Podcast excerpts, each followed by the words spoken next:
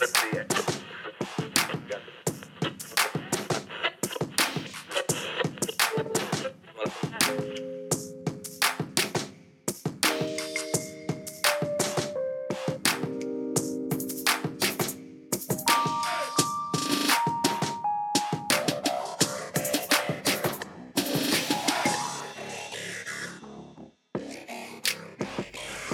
Bonjour, bonjour et bienvenue dans ce nouvel épisode de Recosic. On va vous parler de musique que l'on va vous faire découvrir ou redécouvrir. Et quand je dis on, c'est moi, Arnaud, et mon partenaire dans le crime. Oh, oh. Et aujourd'hui, c'est un épisode engagé qui va vous secouer d'une manière ou d'une autre, que ce soit les neurones ou le popotin, avec nos choix. Alors, on va commencer par ta reco. Oh, qu'est-ce que donc bien ce soir que tu nous proposes? Alors ce soir, je vous propose Impenetrable Cerebral Fortress de Gulch.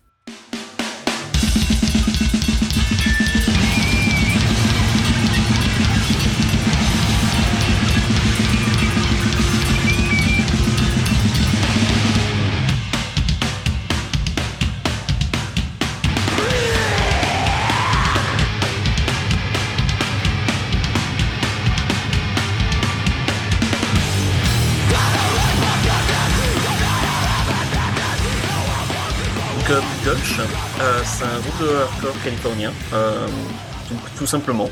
Alors, tout simplement parce que ben suffit de lancer l'album euh, ou même d'écouter ne serait-ce que, que 10 secondes pour s'en rendre compte. hein. Ça, commence avec une rythmique tout à fait genre basique de type punk, genre vraiment rentre dedans.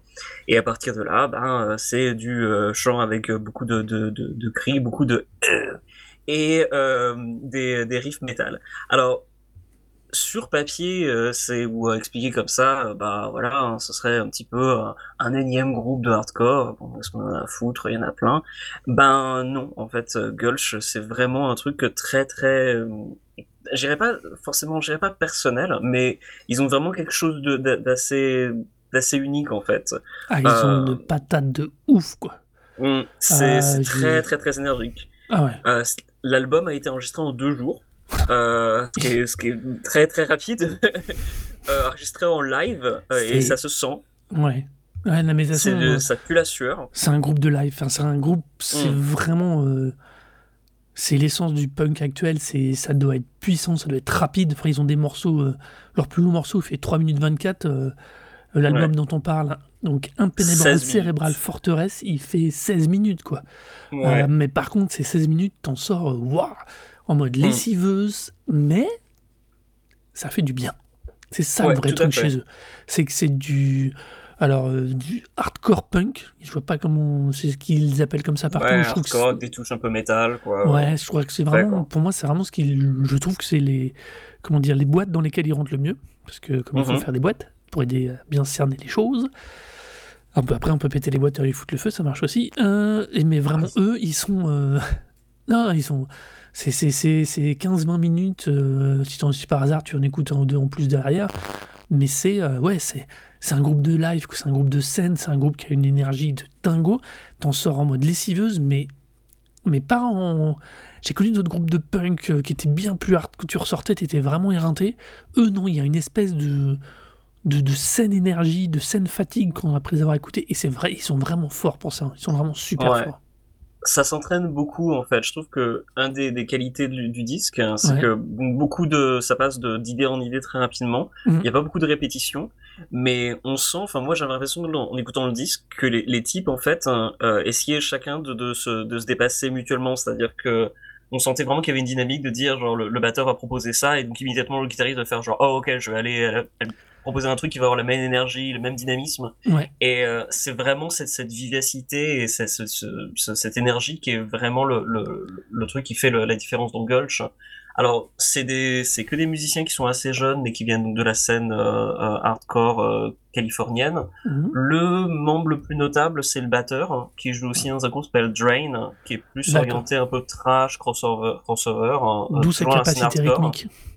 Ouais, il, il, il tape euh, Drain. L'album est sorti, leur premier est sorti l'année dernière et euh, un peu avant le, le Gulch. Il y a eu une bonne grosse hype Et il est vraiment très très bien l'album. Le, s'appelle California Cursed. C'est vraiment un très très bon album.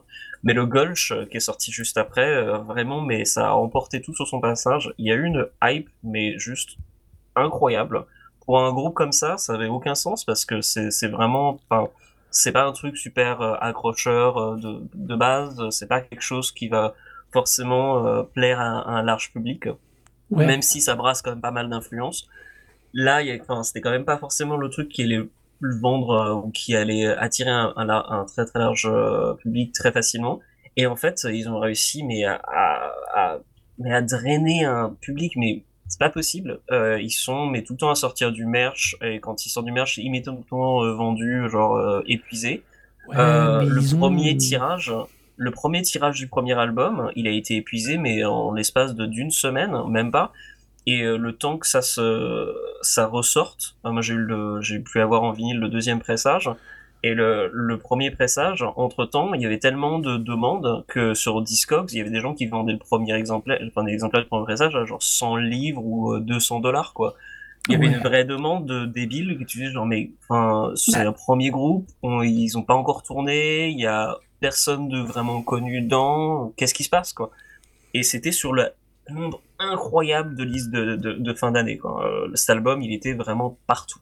Donc ça a vraiment touché énormément de monde. Et enfin, comme tu, comme tu le disais, quoi, c'est c'est facile à, sentir en fait dès que tu l'écoutes en fait, parce que tu rentres très facilement dedans. C'est un disque avec tellement qui invite tellement à, à, rentrer dans l'art et à vraiment à dépenser l'énergie que ils ont une, c'est vraiment dingue. Hein. C'est vraiment une, comme tu disais euh, après la première quand, quand juste avant, un peu off, un peu plus tôt. Euh, mm-hmm. T'écoutes. alors en plus, tu avais envoyé le lien d'un live que j'ai écouté qu'aujourd'hui là, le jour, le jour même où on a enregistré. Mm. Euh, mais, mais c'est incroyable quoi. T'écoutes ça. mais comme je dis, hein, c'est, c'est au début, tu tu fais ouais, bon, ça tabasse, mais non, il y a un truc qui te garde, dans, qui t'accroche mm. le cerveau et t'y restes, quoi. Et t'y restes dans cette, dans cette tabasserie. Et, et comme je dis, on n'en sort pas lessivé, on en, on en sort avec l'envie de tout cramer. Et puis, euh, pareil, euh, alors j'ai aucune idée, euh, pour le coup, j'ai beaucoup de mal à trouver de l'info, donc j'ai plein de questions, mais moi, il y a quelque chose qui me surprend quand même. Donc, déjà, c'est du punk, donc il y a un choix déjà dans la thématique, enfin pour moi, dans l'orientation. Mais quand tu vois les titres de l'album, tu me dis qu'ils ont cartonné, je me demande s'ils bénéficient pas un peu, surtout que c'est des Californiens, cette espèce de frais, d'effet de, de, de, retour de bâton, de gens qui en plein le cul, du Trumpisme et tout ça, parce que euh, le, morceau qui s'appelle L'Ideni Sanctify, Sanctify, c'est euh, enfin c'est tellement un truc de ouf. Il y a All Fall Down the Well et Shadow Reflection Pool of Guilty, enfin les, les réflexions de la, des ombres sur la piscine de la culpabilité. Enfin, tu vois, il y a, y a, une espèce de truc dans leur, dans leur choix, dans leur écriture qui est. Euh, enfin, moi, que je trouve qui. Mais vraiment. Et le fait qu'on arrive à l'accepter, à l'écouter et à rentrer dans leur trip, ça, moi, je pense qu'ils s'ils gardent ce truc-là, ils vont être on a on va en réentendre parler un poil plus largement. Il y a de quoi se monter au niveau d'un rage là-dedans. Mais à voir. Hein. Moi, je les vois au niveau d'un rage, quoi. C'est, tout à fait possible. Alors, le, il y a deux trucs déjà par rapport à ta question sur les paroles. De ce que je sais par rapport à ce que le, chanteur dit en interview, c'est que c'est uniquement, euh, il n'y a pas de, d'orientation de discours politique sur euh, ou de commentaires sur Trump, mais c'est vraiment totalement euh, des paroles uniquement sur euh, sur lui et son enfin sa, son propre questionnement, ses envies de suicide, ses, ses, son, envies d'autodestruction. Euh, il en parle de manière assez assez ouvertement, donc c'est c'est vraiment uniquement des paroles sur euh, bah voilà self-inflicted mental terror, mm terror mental infligé par soi infligé par soi-même quoi. C'est je pense que ça traduit un petit peu le, le genre de mm-hmm. le genre de, du, du sujet. Après, euh, bizarrement, ce que tu disais par rapport au succès du groupe, moi, c'est vrai que c'est un groupe que je pourrais voir euh, avoir un, engouement quand même assez large, parce que, comme je disais, vraiment, j'ai trouvé sur énormément de listes de fin d'année, même des gens que qui sont pas spécialement intéressés par euh, tous les hypes qu'il peut avoir dans le milieu hardcore, qui étaient vraiment à dire, putain, cet album, il est vachement bien, quoi. Ah non, mais Donc, il y a quelque chose d'assez unique. Mais euh, dans un interview qui euh, le guitariste donnait pour euh, Bandcamp, hein, il mhm. disait que leur intention, leur plan d'original, c'était on sort encore peut-être un, un, EP et puis on split après quoi. Donc euh, ah, peut-être qu'ils peut-être qu'ils sont peut-être qu'ils s'y tiendront, peut-être pas. Euh, ce serait pas la première fois que mhm. des groupes commencent et se disent genre on arrête dans 5 ans et puis bah 20 ans après genre bon, enfin revenez pour notre tournée d'adieu dans, dans 10 ans. Hein. Euh, donc bon ça peut arriver, hein. euh, mais euh, mais en tout cas les, types ont pas du tout une, enfin il n'y a, pas de volonté autre que euh, de tout donner au maximum maintenant et puis basta quoi. C'est marrant, n'empêche ce que tu dis sur, alors, sur ces interviews, sur ce qu'il déclare, parce que j'avais bien perçu, au moins sur le début de, l'album, qu'il y avait une espèce d'introspection, machin, mais j'ai vraiment eu l'impression qu'il l'avait construit de façon progressive, avec d'abord une introspection en lui-même et, le, ce, propre, et ce regard qu'il faisait ensuite se transposer dans la suite de l'album sur les trois premières bah, rien que le titre quoi Impenetrable Cerebral Fortress suivi de Cry of Pleasure ensuite Self-Inflicted Mental Terror. Tu vois j'avais trouvé qu'il y avait une construction et qu'à un moment il décidait aussi de, rendre, de se revoir par rapport à l'extérieur et du coup là de devenir critique par rapport à ce qui l'entoure. Et euh, en tout cas ça moi ils ont un truc vraiment euh, Enfin, ils sont, c'est vraiment ultra costaud. Hein. Alors, c'est vrai qu'ils font deux, deux, deux albums. Enfin, j'ai du mal à dire album au final parce que 15 minutes c'est court, mais il y a quand même 8 morceaux. C'est très court. Hein. Techniquement, c'est un EP. Hein. Ouais, c'est un EP. Ouais. ouais, c'est un EP, mais. Euh, bon, alors, j'aime bien. En plus, ils ont. Un petit détail qui tue, je trouve, ils ont une pochette qui est explicite si tu comprends le discours du coup, comme ça, de, de travailler sur soi, sur son intérieur, parce que la pochette, elle est euh, totalement zarbe. Mais alors, on ne parle pas en zarbe euh, hardcore, on parle en zarbe, euh, zarbe tout court, quoi. On a un niveau de bizarrerie assez élevé. Elle sort euh, totalement du lot, ouais. C'est, ça pourrait être un truc de rock psyché, ça, pourrait être, ça pourrait être beaucoup de choses. De glam rock ridicule, un truc comme ça. Ça pourrait même taper là-dedans, tu vois, l'espèce de, de personnage qui verse des trucs de sang, enfin. Je sais mm. pas, c'est très très. Enfin, de son. Parce que c'est rouge. Mais voilà, mais du coup, je. Enfin, c'est vraiment un groupe qui a une une, identité très très forte, quoi. et Clairement. Mais surtout, je, reste sidéré d'avoir été capable, alors qu'en plus ça fait vraiment, d'être capable de de rentrer dans ce rythme, dans ce truc super hardcore comme forme euh, par moment et, et, et de pas de pas en être lassé quoi même au bout de 20 minutes quoi. Mm. Euh, non non il y a un vrai ils ont une vraie ils ont une vraie réussite alors peut-être que c'est la réussite d'un album mais euh, si par hasard c'est pas que la réussite d'un album je pense qu'il y a vraiment un truc en devenir avec ce groupe quoi mais bon bah, les, les, EP précédents étaient pas mal du tout. Moi, j'avais écouté ça quand il y avait commencé un début de hype ben, ben en 2019, hein, mhm. euh, quand euh, il y avait eu déjà les deux premiers titres démo qui étaient sortis, et puis il y avait eu les premiers EP, et déjà pas mal de gens en Angleterre étaient un peu en mode genre putain, ce groupe défense, c'est pas possible. Et j'étais genre ok, d'accord, j'ai écouté, je trouvais ça ouais, c'est cool.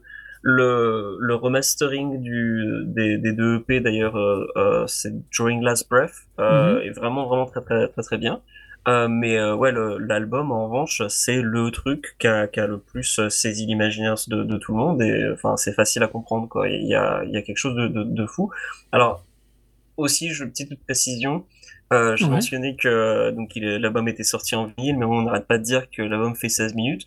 Alors c'est des gens qui ont tout compris, euh, parce que leur, euh, leur album, donc de 16 minutes, il tient sur une face euh, en 45 tours, en 45 tours, donc c'est quand même plutôt rapide. Mais donc du coup sur la face B, qu'est-ce qu'il y a? Eh ben il y a de nouveau l'album sur le, à la même vitesse en 45 tours. Donc ce que je trouve absolument génial, c'est que comme tu disais, c'est un album on, on se lasse pas, et ils l'ont bien compris, c'est-à-dire qu'ils l'ont mis sur deux faces. C'est-à-dire qu'une fois que tu as avec la première phase, tu peux le réécouter une deuxième fois juste après. Euh, tu peux retourner ton vinyle et puis genre te, le retaper. T'es invité à, à, te le repasser. Euh, Mais du coup, c'est un, maxi, du coup, un maxi 45 euh... Non, ouais, c'est un, un, 12 pouces. Hein. C'est un... 12 pouces euh... Ouais, ah c'est comme 33, un album. Donc... Ouais, donc sur non, taille 33. Il, il, est imprimé en 45 tours, mais euh, c'est la taille, c'est un 12 pouces. Ouais, non, donc c'est un petit... La... Ouais, c'est la même taille qu'un album de, de, Black Sabbath, quoi, tout simplement. Alors, euh, aussi, petit détail, euh, le dernier morceau, c'est une reprise de... Alors, euh, on n'écrit pas ça comme ça se prononce, mais donc c'est Susie and the Banshees, euh, que les gens connaîtront peut-être quand ils le lisaient sous le nom de Siouxsie and the Banshees. Moi, j'ai toujours lu Siouxsie and the Banshees, mais en fait, pareil que ça se prononce Susie and the Banshees. Euh, donc c'était un groupe de post-punk anglais et euh, qui est assez particulier et qui, avait, qui a un son vraiment assez vraiment unique.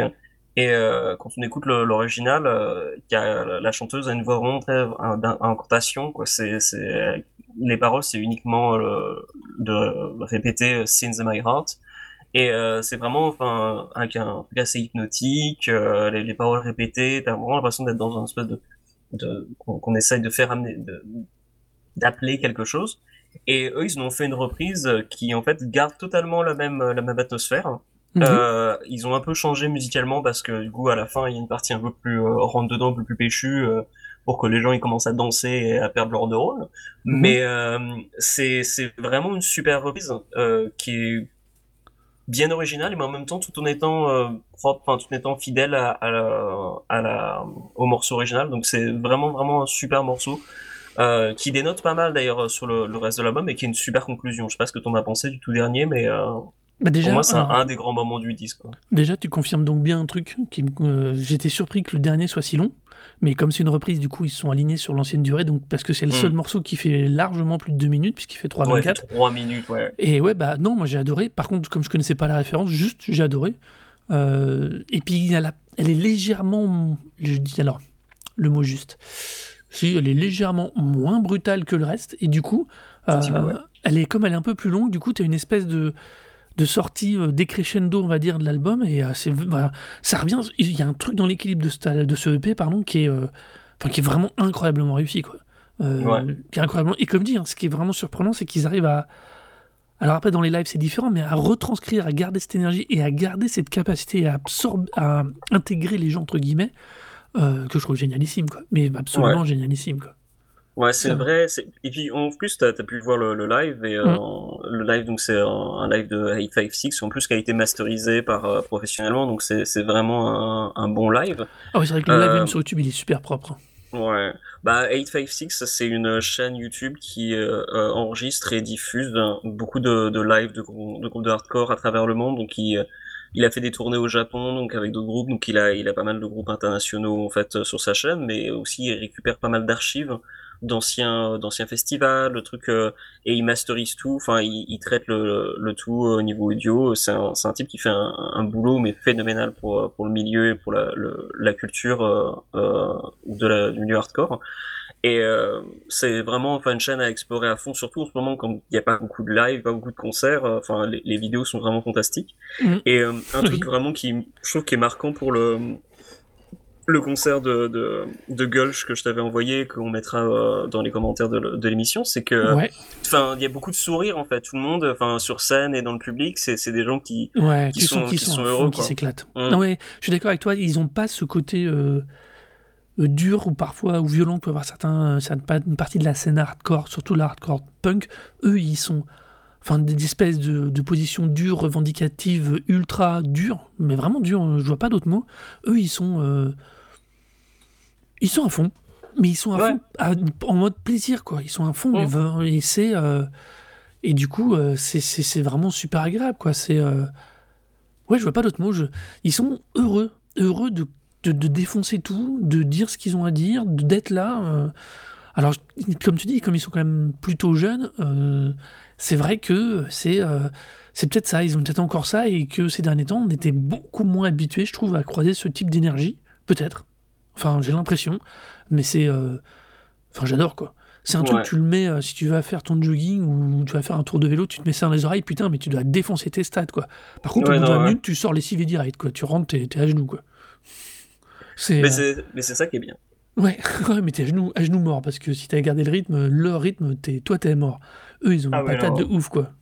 Mais ça te donne envie, juste avant l'émission, j'arrêtais pas de me repasser dans la tête des, riffs parce que bah, écouté quand même pas mal beaucoup, beaucoup l'album ces derniers temps et j'arrêtais pas de faire du, air guitar et du, du, air drumming, quoi, genre battre euh, ah, c'est impossible de quand on, quand vraiment dans l'album, il y a, vraiment de, tout est très entraînant, tout est, tout est juste tellement communicatif que, ouais, et puis il y a beaucoup de, de, plaisir. Euh, il y a même, je trouve, un petit côté un petit peu par rapport quand tu vois les, les paroles, euh, je, trouve qu'ils ont un petit côté un petit peu limite un petit peu SM en fait dans leur dans, dans leur manière de, faire les choses quoi il y a quelque chose de le, côté un peu dépassement de soi le, côté un petit peu genre euh, allez je t'envoie ça dans la gueule genre ok mais alors du coup moi je t'envoie ça dans la gueule Ouais, il y a une espèce de ping-pong énergie, d'énergie entre ce que tu reçois, ce que tu peux renvoyer. Ouais, je, vois ce que tu veux dire.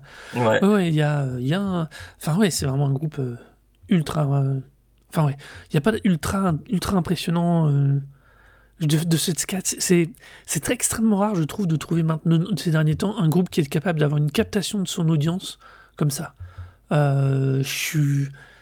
J'arrive pas. J'ai, tu vois, j'étais, en même temps que je parle, j'essaie de me souvenir d'un groupe ces derniers temps. Ouais, je te dis, a pas Rage Again qui. euh, qui pour moi avait euh, ce- cette capacité à te capter tout de suite dès les premières notes. Alors c'est pas du tout le même style musical, hein, mais il y avait ces, tu vois, c'est pour ça que pour moi ça a été tout de suite la référence.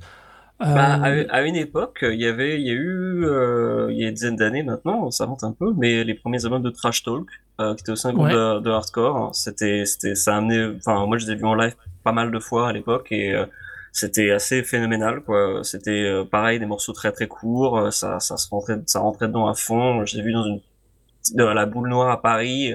Le chanteur était tellement à donf qu'il a réussi à se, à se ramasser le dos contre une barres de sécurité, genre une minute dans le début du concert. C'était juste genre, ok, calmez-vous pour, mais il, Ouais, ouais. c'était pas du tout, il savait pas du tout se mettre en pause, quoi. C'était, c'était à fond à fond. Et un petit peu cérémonie aussi à la même époque. Euh, cérémonie qui a, qui a beaucoup changé par la suite. Ouais, c'est, euh, bah, c'était un groupe qui est maintenant viré post-punk, euh, enfin qui a arrêté depuis, mais qui avait, qui avait fait des euh, deux premiers albums qui étaient beaucoup plus au taquet. Et Mhm. après ça, qui, qui, qui a viré beaucoup plus, beaucoup plus Joy Division et compagnie, mais qui était toujours très cool, quoi. Et en, en live, les, les débuts, c'était vraiment impressionnant. Même euh, le, la- le EP très très punk qu'ils ont sorti, euh, enfin, il y avait des, des moments pour les avoir vus en concert où les gens mais pétaient un plomb mais en deux secondes, quoi. Euh, il y a le morceau Cursed sur le, le premier album, je crois. Où je sais quand je les ai vus à Londres, il y a plus de 10 années maintenant. Ils ont la- les premières notes de basse de- de- du morceau sont sorties et j'ai vu mais genre une meute de gamins se précipiter devant la scène pour reprendre les paroles. C'était mais genre phénoménal. Le, le morceau commençait juste, c'était un groupe qui était pas qui ouvrait en plus pour une autre, une autre formation et ils ont ils provoquaient mais euh, un mouvement de foule mais phénoménal. C'était magnifique. Euh, donc ouais, non, il y avait, il y a des groupes comme ça de temps à autre, temps à autre, mais là pour le coup, ça faisait quand même un petit peu de temps que je trouve qu'il n'y avait pas eu de, de, de vraiment phénomène comme ça, puis qui, qui surtout qui dépassait un peu les frontières du, du milieu un peu hardcore, enfin du milieu hardcore, un petit peu la- un petit peu cloisonné. Et là pour le coup, ça, ça a vraiment totalement euh, explosé tout. Euh, Tout le monde était, euh, était vraiment à fond dedans parce que, bah, comme tu le dis, euh, l'énergie, quoi, le, Ouais. le côté, l'esthétique totalement différente. euh, Je crois qu'au final, il y a une énorme sincérité dans ce qu'ils font et ça se sent. tout à fait. Et je crois qu'au final, ça se sent tout de suite, ça se sent direct, ça se sent quand tu les vois, quand tu les, en- enfin, quand tu les écoutes et quand tu les vois. Ça, tu vois, typiquement, alors que c'est pas du tout. euh, Ça, eux, je les vois passer. Je crois que c'est. c'est- c'est- vais, je vais les voir juste, même pour que. Même s'il y a autre chose dans le setup, parce que je pense pas qu'ils tiennent plus d'une demi-heure à leur rythme. Non, non. Mais tu vois, euh, juste pour voir eux dans un setup de, de plusieurs groupes, je vais le, j'irai, je suis capable d'aller voir un truc rien que pour eux parce que ce- j'ai envie de voir ce que ça donne. J'ai envie de ressentir ça euh, dans ma chair entre guillemets, tu vois. Yep. Et euh, c'est, c'est vraiment un truc de ouf quoi. Ouais, ouais, ouais. Bon. Donc, c'était Impenetrable Cerebral Fortress de Gulch, Gulch. du groupe Gulch. On espère qu'on va en entendre parler. Voilà. Pour être honnête. Euh, on va passer à Marocco. Alors, on va aller de l'autre côté du spectre, dans Mhm. un style. euh, Enfin, je trouve qu'on va de l'autre côté du spectre, avec un style totalement différent. On va aller chez Girl in Red, qui est le nom de scène de Marie Ulvanringen. Euh, et on- moi, je voudrais particulièrement parler de son titre I Wanna Be Your Girlfriend.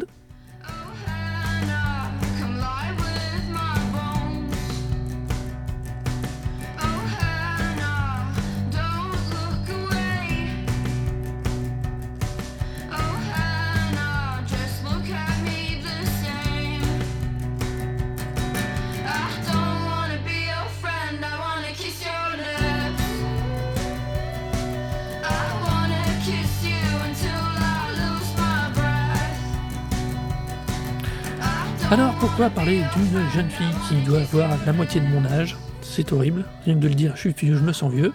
Euh, mais c'est pas grave. Euh, bah parce que pareil, on est face à quelqu'un euh, qui présente pour moi trois aspects super intéressants et super qui sont à suivre à mon avis. Elle est d'une génération, elle est née en 99.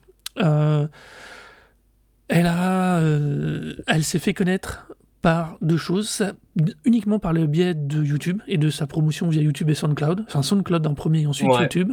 Donc c'est quelqu'un qui n'a existé strictement d'abord que par sa musique avant d'exister par son image. Euh, c'est quelqu'un d'une génération qui a tout compris des outils modernes, qui a défoncé les stades de, de SoundCloud au point, au point après de pouvoir commencer à faire des albums et du coup de se présenter face au label avec euh, un discours à mon avis. J'aurais pas aimé être les mecs du label qui ont essayé de l'aborder parce qu'il faut dire mais euh, du genre pourquoi voulez-vous que je vienne chez vous? Qu'est-ce que vous m'apportez de plus que je ne peux déjà faire seul? Elle fait partie, à mon avis, de ces jeunes artistes, de cette génération d'artistes qui sont.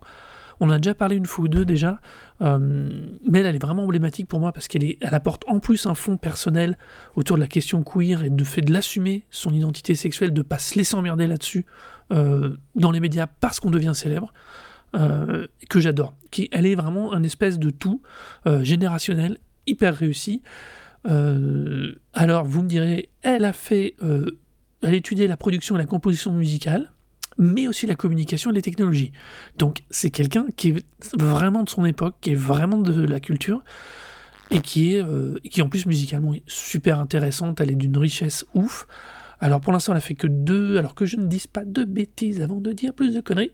Il y a Ça, ça un fait- album Il y a qui un va album sortir et hein, deux et le EP. reste, euh, ouais, deux EP en fait, sont de- des ça. collections de ce qu'elle a sorti sur SoundCloud C'est ça. en fait. Et, euh, et je trouve que là-dedans, il y a une richesse, il y a un univers, il y a quelque chose d'extrêmement, euh, à nouveau, sincère. On en revient à Gulch d'au-dessus. Tout à fait. Ils ouais. sont, ils sont, en- nos recos sont musicalement très très distantes, mais sur le fond, c'est des gens qui sont ultra sincères, qui euh, font des choses par pur esprit, enfin par envie de sincérité, euh, qui le produisent, qui, enfin alors pour Gulch, je ne sais pas assez pour le, j'ai pas, pas mon info, mais en tout cas pour Girl in Red, euh, vraiment, elle est en priorité auto entièrement autonome, elle se produit toute seule, elle, elle gère les choses toute seule. Alors après, elle est encadrée pour la partie tournée et scène, mais d'abord, elle se gère toute seule. Et ça, ça c'est le bonus de la technologie moderne en 2021, d'avoir des artistes qui sont capables d'exister, de vivre. Alors je ne sais pas si elles d'en vivre par le biais des plateformes euh, modernes, mais en tout cas de faire vivre ce qu'elle a envie de produire de façon parfaitement autonome sans exister par un label. Euh, on est loin des mixtapes, des mixtapes qu'on pouvait avoir quand nous étions plus jeunes, distribués au fin fond d'un concert un peu. euh, euh, le groupe pouvait exister que s'il sortait euh, 40 CD qui vendaient à l'arrache pendant une, première de première de première partie du groupe un peu plus connu d'avant. Euh, Internet et des plateformes comme SoundCloud ou Bandcamp offrent vraiment une capacité aux artistes de exister en dehors de beaucoup de choses, de beaucoup de structures et surtout de toucher un maximum de public. Et, je trouve que c'est ça c'est une, une vraie vraie vraie richesse de notre époque. Ça c'est euh, incroyable et je trouve qu'elle est vraiment représentative de ça. Euh, ouais, c'est vrai qu'il y, a- il y a quand même pas mal de ça. Après, le, je pense que pour les, les plus les trucs les plus récents qui vont sortir sur son album, donc l'album, alors, à l'heure où on enregistre, qui est pas encore sorti, Non. il y a juste quelques singles. Et euh, le, un des premiers singles qui a été euh, composé avec le frère de euh, Billie Eilish, donc qui, est, qui est le coproducteur en fait de- de- avec Billie Eilish de, de la carrière de Billie Eilish. Et donc du coup, bah, elle fait pas tout toute seule maintenant, mais, Ah non non mais, euh, mais non, globalement, c'est je veux dire c'est sa démarche initiale ouais, qui lui fait. permet maintenant de choisir ce type de partage, de, euh, de construire sa carrière complètement euh, différemment euh, sur une autre logique, quoi. Et, c'est, Ouais. et moi, je trouve ça génial. Et c'est vraiment. Enfin, c'est vraiment une capacité de, de production. De, alors, ça demande, peu, ça demande autant de travail qu'avant pour les artistes, mais une capacité à être reconnu et à valoriser son travail, je pense, qui est quand même dix fois plus intéressante, qui est aussi dix fois plus compliqué parce que si on sait que tu fais de la merde, ça se va encore plus vite. Ça, ça, ça- ça marche dans les deux sens, ce truc-là. Oui, tout à fait, ouais. Mais, euh, mais vraiment, euh, Mais en plus, il y a un truc qui est, qui est vraiment très fort en fait avec le, le morceau que en- particulièrement tu voulais parler, euh, I Wanna Be Your Girlfriend, Ouais. qui est le, le morceau un peu qui l'a révélé visiblement, parce que oui, oui, à ce son- dans un article de la BBC, elle, euh, dans une interview avec la BBC, elle disait que elle avait enregistré, enfin elle avait composé, euh, elle pensait que le morceau était nul, elle l'a quand même euh, mis sur SoundCloud et au final ça l'a ça l'a ça l'a révélé à un large public parce que les gens commençaient à la, à à la partager à partager le morceau énormément et ça a été un peu l'élément déclencheur. Mais justement il y a un truc vraiment fou avec I Wanna Be Your Girlfriend par rapport à, à ce que tu disais le fait qu'elle est qu'elle est- ben voilà qu'elle Mhm. fait tout tout seule quoi. C'est le côté vraiment extrêmement intime et personnel qu'il y a vraiment un côté le, le côté cri du cœur du, du morceau parce que c'est un morceau où, elle- où ce qu'elle raconte c'est que elle voulait euh, rencontrer une euh, enfin elle est amoureuse de elle a un crush sur sur une nana et euh, l'autre nana est pas nécessairement lesbienne, quoi, et pas nécessairement intéressée, et euh, ou en tout cas n'a toujours pas compris qu'elle était pas, elle était pas juste intéressée d'être juste une copine, quoi. Et d'o- d'où le, le, le morceau, et c'est un cri du cœur de dire genre non mais tu comprends pas, meuf, euh, je suis pas juste intéressé par toi pour pour être pour qu'on soit une copine, quoi. Ouais, Et, euh, mais- et c'est c'est très très mignon, mais c'est un côté tellement intimiste. Ça rappelle un petit peu, enfin, pas sur le, tu vois le morceau Something, Something in the Way de Nirvana? Oui, sur euh, oui, Nevermind, exact. qui est, qui est un, un morceau moi j'aime beaucoup parce que t'as l'impression que c'est vraiment enregistré avec euh, genre rock roquevillé contre une guitare acoustique et avec euh, Mm. le, le micro collé sur le visage parce que c'est vraiment genre euh, limite t'entends pratiquement pas la, la voix. Là c'est beaucoup plus clair, mais il y a Ouais. vraiment ce côté où tu l'imagines facilement seul dans une chambre avec juste un micro ou quelques petits trucs pour enregistrer et euh, très très peu de fioritures. Bon, il y a quand même un petit peu de travail vite fait sur la voix, qui est d'ailleurs un truc qui est quand même assez marquant chez elle, c'est que malgré le fait que ce soit une chanteuse euh, qui s'autoproduit et qui est très jeune, visiblement elle a aucun problème avec sa voix. Enfin, pour avoir Ah euh, moi-même, Une maîtrise technique assez ouf. hein. ouais, pour avoir moi-même hein. enregistré ma, ma voix euh, et avec euh, des, des gens qui étaient des professionnels, généralement, euh, c'est pas évident de se réentendre. Enfin, moi, en tout cas, j'avais du mal à me réentendre et à dire genre, Oh, qu'est-ce que je fais avec ça, alors que elle, en revanche, euh, ouf, pas de problème. Euh, elle maîtrise, euh, elle, a- elle crée des super accroches. C'est vraiment, c'est du très très très beau travail et c'est très très très touchant. Mm. Euh, D'ailleurs, j'ai écouté d'autres morceaux d'elle et il y a toujours cette, euh, cette, cette capacité en fait à créer quelque chose de très intime euh, avec avec l'auditeur et, euh, et à dire des choses qui sont qui, qui sonnent vraies en fait.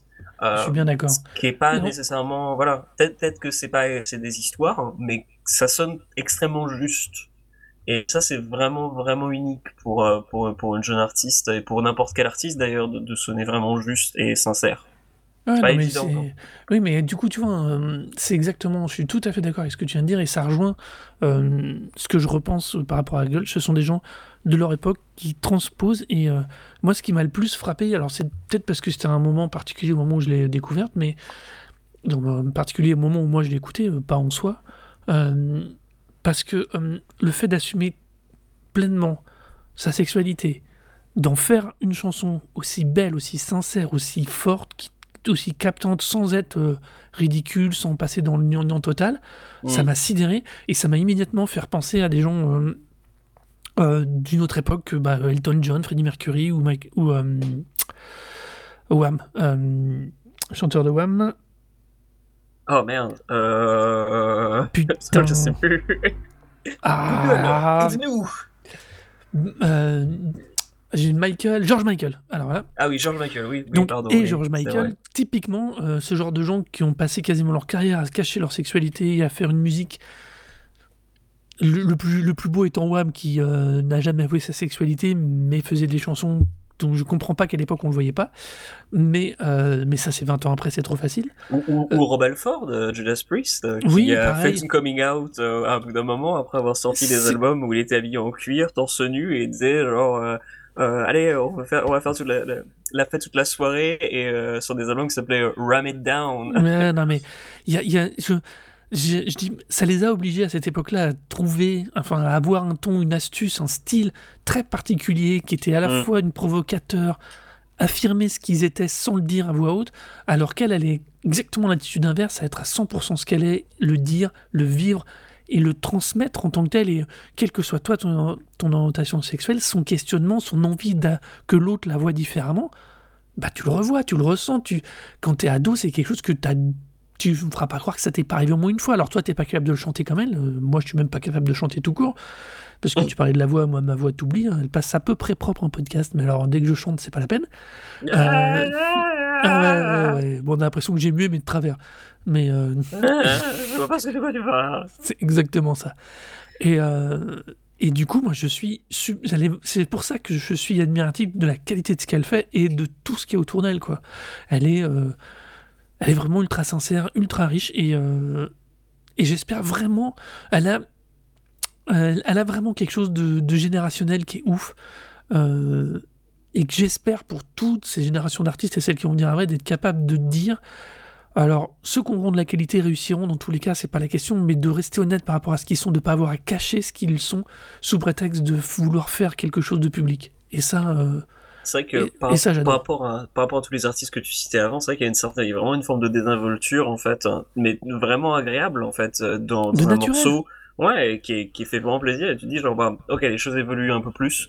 Si euh, tu peux être une, une nana. Alors après, justement, malgré tout, euh, alors pas malgré tout, en fait, c'est pas vraiment le, le terme, mais visiblement, le, le, le, le, le nom de l'artiste, Girl in Red, en fait, est paraît-il Mhm. devenu sur TikTok un code pour euh, des, des nanas, en fait, hein, pour pouvoir si, si, euh, discrètement poser la question de dire est-ce que t'es t'es lesbienne? De se demander euh, est-ce que t'es une fan de Girl in Red? Euh, ce serait devenu en fait une sorte de, de, de code en fait hein, pour, pour des jeunes filles de pas s'avouer à demi mot en fait hein, leur, leur identité sexuelle Mhm. en posant la question de dire genre est-ce que tu étais fan de Ouais, ouais, c'est ça. Ouais, un, j'avais lu. un peu comme à une autre époque on disait euh, are you a friend est-ce que c'était une, une, une amie de Dorothée? Are you C'est a ça. friend of Dorothy? Euh, Là, c'est devenu ça. Alors, est-ce que c'est vraiment comparable? Je ne risquerai pas totalement sur, totalement sur, sur le sujet. Euh, mais bon, voilà, on a une artiste qui se, se dévoile d'une manière très honnête, ce qui pourrait laisser entendre qu'effectivement, bah, les choses changent énormément. Mais bon, si en même temps, tu es un peu obligé de passer par le fait d'un peu un code toujours pour poser la question, est-ce que Non, alors. ça veut vraiment dire que les choses évoluent ou juste que ben Alors, euh, c'est pas. sur Disons la forme d'une que. chanson ça passe mieux qu'autre chose? Non, je pense que elle, ce qu'elle fait, c'est justement, c'est, euh, c'est être, enfin, affirmer ce qu'elle est de cette manière-là, c'est quelque chose qu'on avait, enfin, de façon aussi naturelle, c'est quelque chose de ouf. Après, on sait très bien qu'il y a encore un souci avec euh, toutes les intersexualités, enfin, tout le, tout le mouvement queer globalement, et tous les LGBT. Donc, c'est sûr que pour l'instant, elle, en tant qu'artiste, si elle choisit de l'affirmer et qu'elle le- ne le cache pas, c'est un choix. Après, il est évident que le, les jeunes filles autour, sont, on ne connaît pas les contextes de ces gens-là, donc c'est sûr qu'il y a, bien sûr ouais. on peut pas encore dire que euh, c'est euh, full easy, euh, on s'en fout, euh, tout le monde accepte le- toutes les sexualités. C'est vraiment pas le cas. Et avec Non, les crétins globaux qui sortent de partout en ce moment, c'est pas encore la dynamique. Mais, euh... excuse-moi, rigole pas toi derrière. J'ai ma fille qui est installée pas loin. Ce que je dis, elle a fait sourire. Hum, donc, euh, c'est vrai que c'est. euh, c'est pas.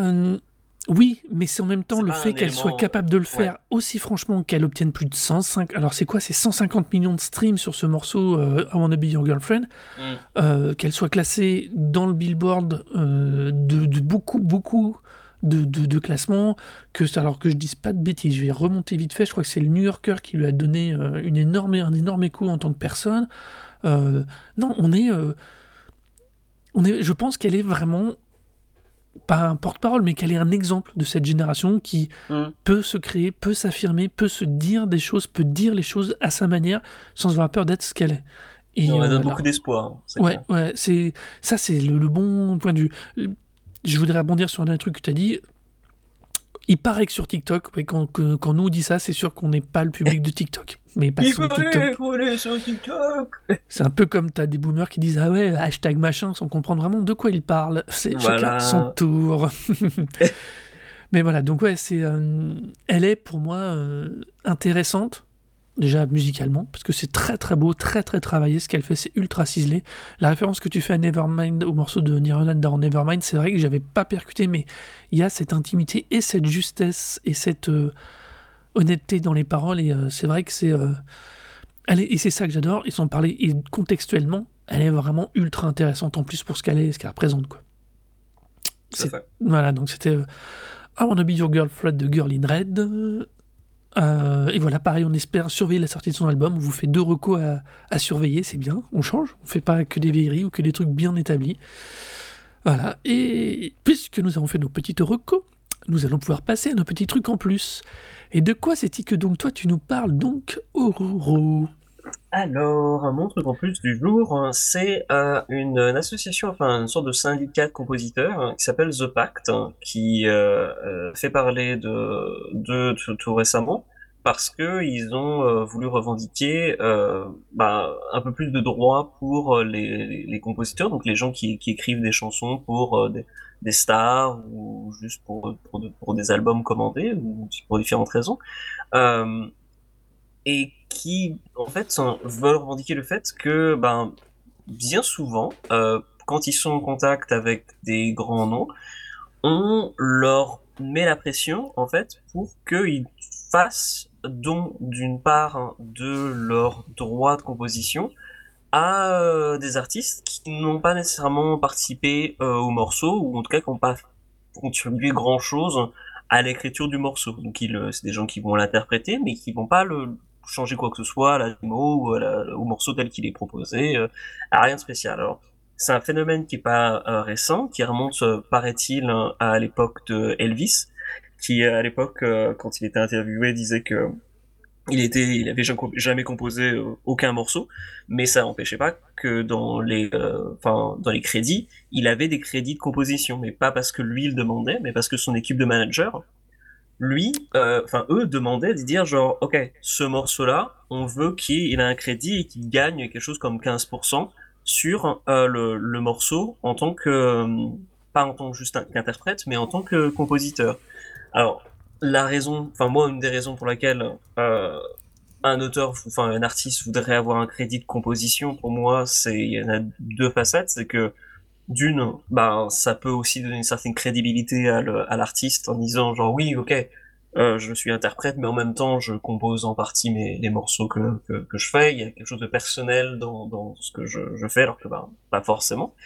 Puis l'autre élément qui peut être aussi assez intéressant et qui est, je dois d'ailleurs euh, à la contribution de euh, Laurence, qui, à qui j'ai parlé de tout ça, qui bosse pour la salle 101, un autre podcast de qualité, et qui fait la remarque que ben, quand tu as un crédit de composition, ça veut dire que ben, si ta version du morceau est repris, bah, tu vas aussi gagner de la thune sur la reprise. Et c'était un phénomène que elle euh, le- faisait remarquer parce qu'elle connaît bien l'époque en fait euh, Elvis et tout genre de composition. Les morceaux que faisait Elvis, c'était des, des, des morceaux qui étaient repris par beaucoup beaucoup de monde en fait. C'était des Mhm. morceaux qui faisaient partie du, du- un peu du pot commun. Et euh, bah en fait euh, Elvis et son équipe de management ils sont les sont accaparés en disant genre ah, c'est les versions c'est pas juste les versions de Elvis c'est genre c'est c'est des morceaux de Elvis alors que bah non c'était des morceaux qui étaient interprétés par d'autres artistes et paraît-il qu'on peut euh, selon elle euh, selon ma pote disait que bah les tu peux trouver plein de versions en fait de ces morceaux là qui sont largement supérieures à celles de Elvis quoi qui sont Alors. beaucoup plus cool quoi Ce que tu es en train de faire, alors juste pour être un tout petit peu plus clair pour euh, ceux qui comprennent bien, c'est-à-dire que la gestion de ce qu'en France on appelle les droits voisins, qui permettent du coup aux gens qui interprètent une chanson de toucher des droits sur la chanson qu'ils interprètent, ah, aux États-Unis ça fonctionne pas pareil. C'est-à-dire que l'interprète il touche rien s'il l'a pas écrite lui-même, c'est ça? Euh, non, non, il va toucher des, des choses sur, euh, sur sa version du morceau, mais si on la reprend, ben, il va, il va pas D'accord, donc en réalité c'est une extension du droit voisin à l'interprète pour qu'il touche en plus à aussi comme des droits d'auteur. Donc. Voilà, et aussi pour euh, valoriser son image en tant que, en tant qu'artiste en disant, bah, regardez, cette personne a fait ça. Mais ça passe visiblement par euh, des, un peu des, des coups de, de, comment dire, des bras de fer, en fait, avec les, les, les managers qui vont dire aux, aux compositeurs, oh, ok, euh, bah, si vous voulez qu'on prenne ce morceau, euh, hein, euh, bah, vous allez devoir donner quelque chose comme 15% des, des écri- de l'écriture et euh, qu'on créditera à l'artiste. Alors que Mhm. l'artiste a fait que dalle. Et donc, Oui, du oui, coup, non, bah, mais ils oui. se retrouvent à, à devoir donner une partie de leurs revenus.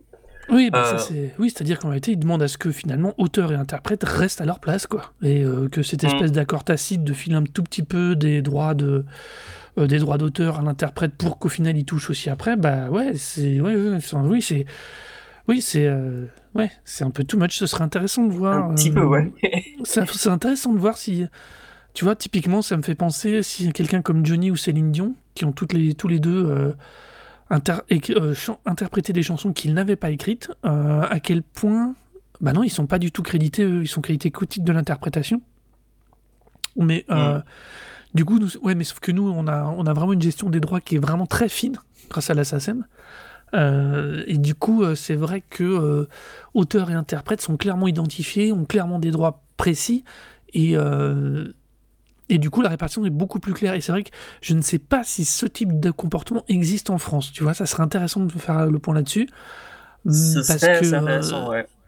parce que je connais pas ou peu de cas. En général, les gens qui écrivent, ils les chantent, ils sont crédités seuls. Euh, Dans Mhm. ce cas-là, ou quand il y a les deux, on, les deux sont euh, touchent du coup une partie des droits et après euh, c'est à l'artiste de gérer ça. Ça serait intéressant, ouais. Mais ouais, du coup aux États-Unis, oui, j'imagine bien que espèce d'accord plus ou moins tacite, non écrit, ça commence à donner pas mal, que ça doit faire chier parce que oui, il y en a quelqu'un comme Elvis, du coup, il a dû se faire une maille là-dessus parce que. Ah bah oui, et puis, puis même encore maintenant, visiblement, Ouais, enfin, ouais, bah oui, les, les- les types qui étaient interviewés pour, euh, ouais, pour les, les, les artistes qui étaient interviewés, enfin les gens qui étaient interviewés pour Variety disaient qu'ils avaient eu vent que euh, des, des compositeurs avaient été euh, entre guillemets un peu escroqués quoi, de 40-45% de leurs droits de composition par des par des types de management qui disaient genre bah ok vous nous donnez 45% du morceau alors que l'artiste fait rien ou pas grand chose ou genre change un ou deux mots ce qui enfin te donne pas le droit à avoir un crédit quelconque de, de, de composition si tu fais que changer quelques mots quoi enfin ça veut rien dire c'est même euh, pas ça, là. Je crois que c'est plus l'idée, c'est Ouais. d'assurer dans un moyen terme des, des droits sur l'œuvre en général et pas que sur son interprétation. Ça veut dire non pas sur ce que Ouais. le gars aura fait à l'époque X, mais globalement sur tout ce qui sera refait avec le morceau. Parce que là, on parle d'Elvis, mais Elvis faisait pas mal de ressucés de, de blues, de rhythm and blues un peu interprétés, mais il n'y avait pas Bien que sûr. lui. euh, il y en a tout. À l'époque, il y en a beaucoup qui, euh, même des traductions françaises de certaines chansons, d'ailleurs, de- d'Elvis, ouais. qui ne disaient pas de lui. Mais on peut imaginer de nos jours.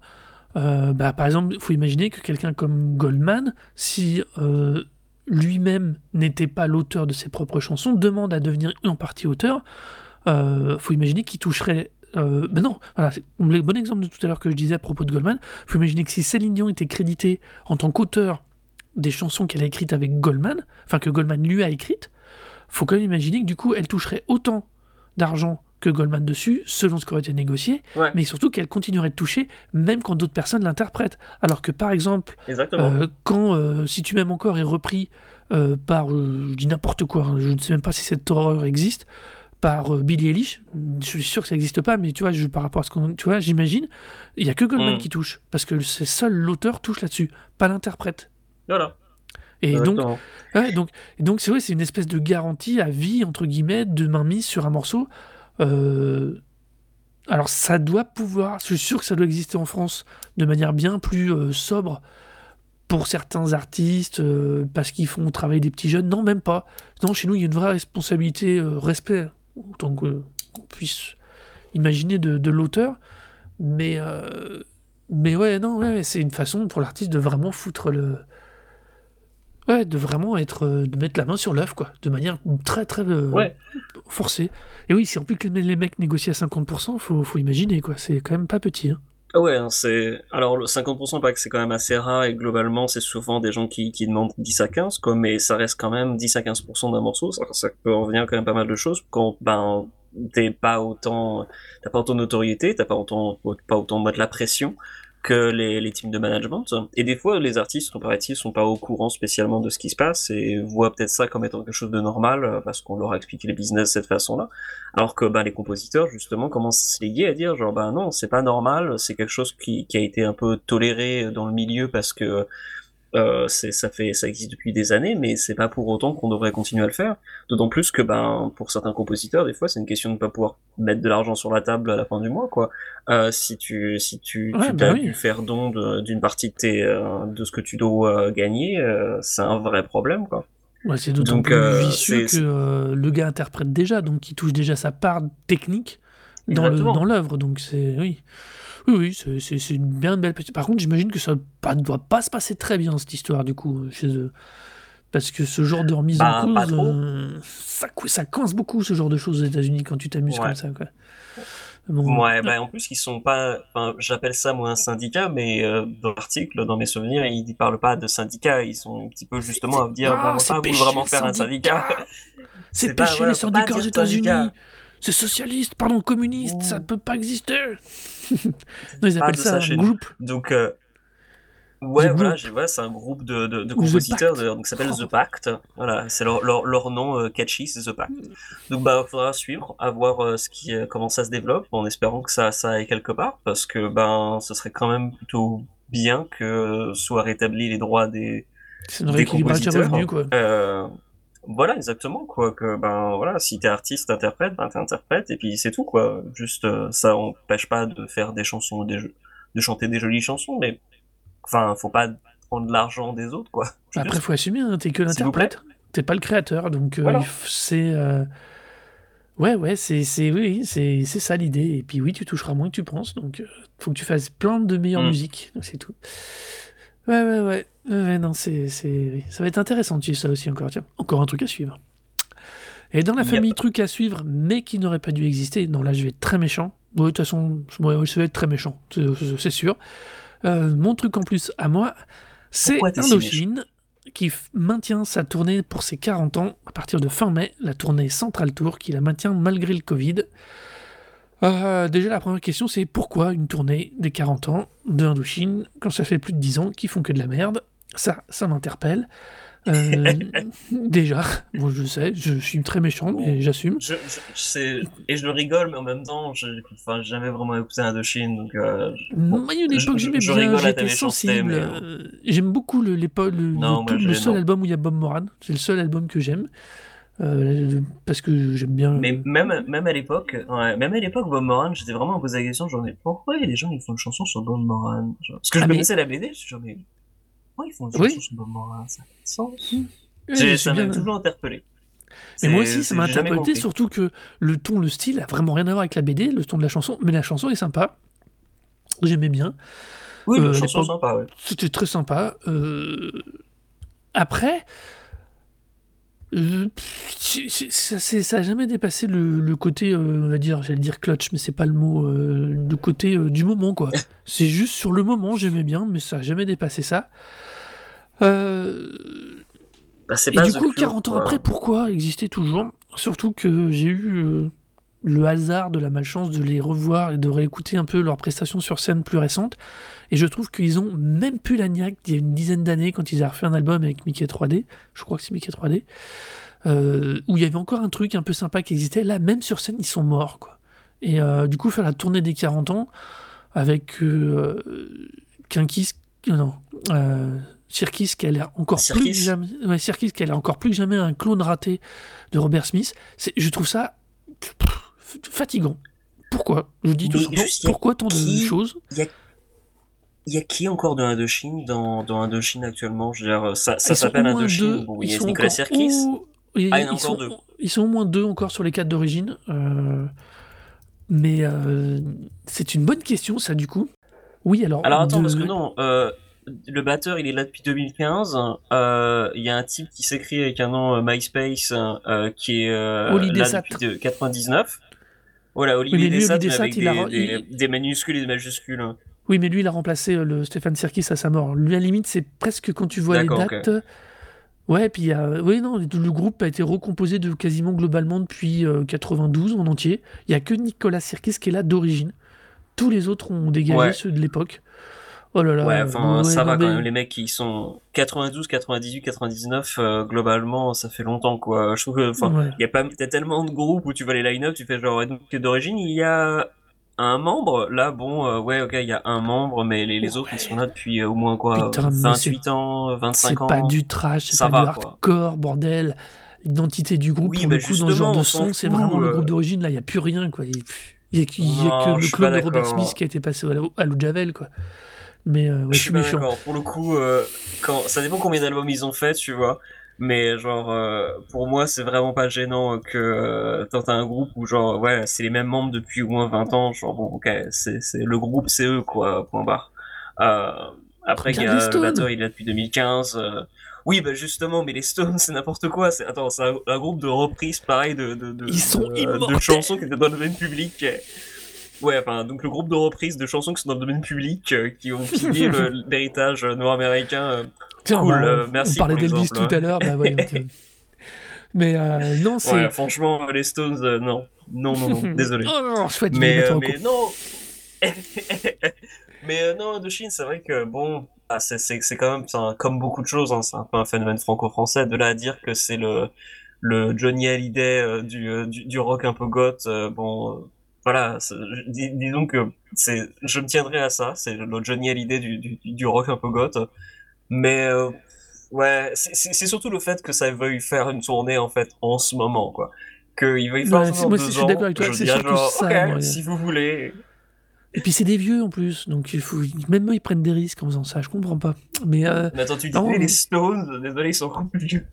oui, mais eux, ils sont immortels. C'est pas grave.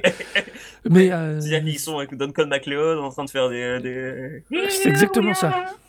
On n'a jamais compris pourquoi c'était Queen qui a fait la BO du film, mais ça aurait dû être les Stones, mais passons. Euh, Je sais pas, c'est c'est vrai que c'est c'est vrai que c'est super intéressant de savoir comment le Queen a été embauché pour ce film et pourquoi Queen a accepté de faire pour ce film. Bon, la réponse Alors- pourra peut-être être simplement Alors, j'ai l'argent. bon. les réponses, si tu veux, un jour on en parlera, mais dans une autre émission, parce que là, là j'ai de Mhm. quoi tranquillement nous prolonger d'une bonne grosse demi-heure. Mais oui, si tu veux, euh, je le Oh. mettrai un jour soit en reco, soit... Oui, tiens, d'ailleurs, ça pourrait être intéressant, parce qu'en plus, c'est un album en Ah soi qui est super intéressant. Mais bon, là n'est pas la question. Là, c'était juste que je dis juste pourquoi tourner des 40 ans, toujours Indochine, euh, qui sur scène joue très peu des albums récents au final. euh, donc, je... non, je. Non. Voilà, c'est bon. est-ce que les gens qui payent le ticket veuillent entendre les albums récents? J'en sais rien parce que quand je regarde leur quoi. discographie, je me rends compte que la- j'en connais, je connais les trois premiers de nom et des titres tirés des trois premiers, mais alors après, Hmm. je sais même plus la seule album. Je crois que c'est Paradise de l'album auquel je pensais où ils ont fait un peu parler d'eux en 2002, mais euh, même, Mm. Mais c'est tout quoi. Je veux dire le reste. euh, Enfin bon, c'est pas grave. hein, C'est juste, juste Ouais, mal. euh, J'ai beaucoup de Metallica, mal. euh. on leur demande rien. Metallica, on demande, on leur demande pas de jouer quoi que ce soit après euh, Ride the Lightning ou Injustice for All. Donc euh, non, pardon, pardon, Oui, euh, le Black Album. Et puis bah, après, les gens oublient. Et ça fait 20 ans au moins, sinon plus. Donc bon. Oui, bah oui, oui, bah voilà, c'est un peu ça. Ou ACDC qui refait, qui disent qu'ils sortent un nouvel album, mais t'as l'impression d'entendre le même qu'avant. Eux, c'est pire encore, je trouve. Mais passons. Oui, voilà. Donc tous ces vieux trucs, tous ces vieux machins qui continuent de tourner, on se demande pourquoi. et ben voilà, la question c'est pourquoi. Voilà, ça c'était mon truc en plus, c'est mon, mon interrogation de fin d'émission. Euh, voilà, à moins que tu aies une petite chose à ajouter sur le troisième âge dont nous venons de parler? non. Non, non, je, je- non. À partir du moment où tu parles de troisième âge pour parler d'Indochine, je pense que enfin, ça sert à rien. Tu viens, tu viens de sortir la, tu viens de sortir veux dire, Qu'est-ce que je vais faire? Moi ramener, ramener un peu de terreau et planter, planter les fleurs dessus. Genre, non, Voilà. c'est bon. Je pense que tout est dit. La messe est dite. Et ben donc voilà, c'est sur cette tonalité tout à fait fraîche et rafraîchissante que nous finissons cet épisode. On espère qu'il vous aura plu ou pas.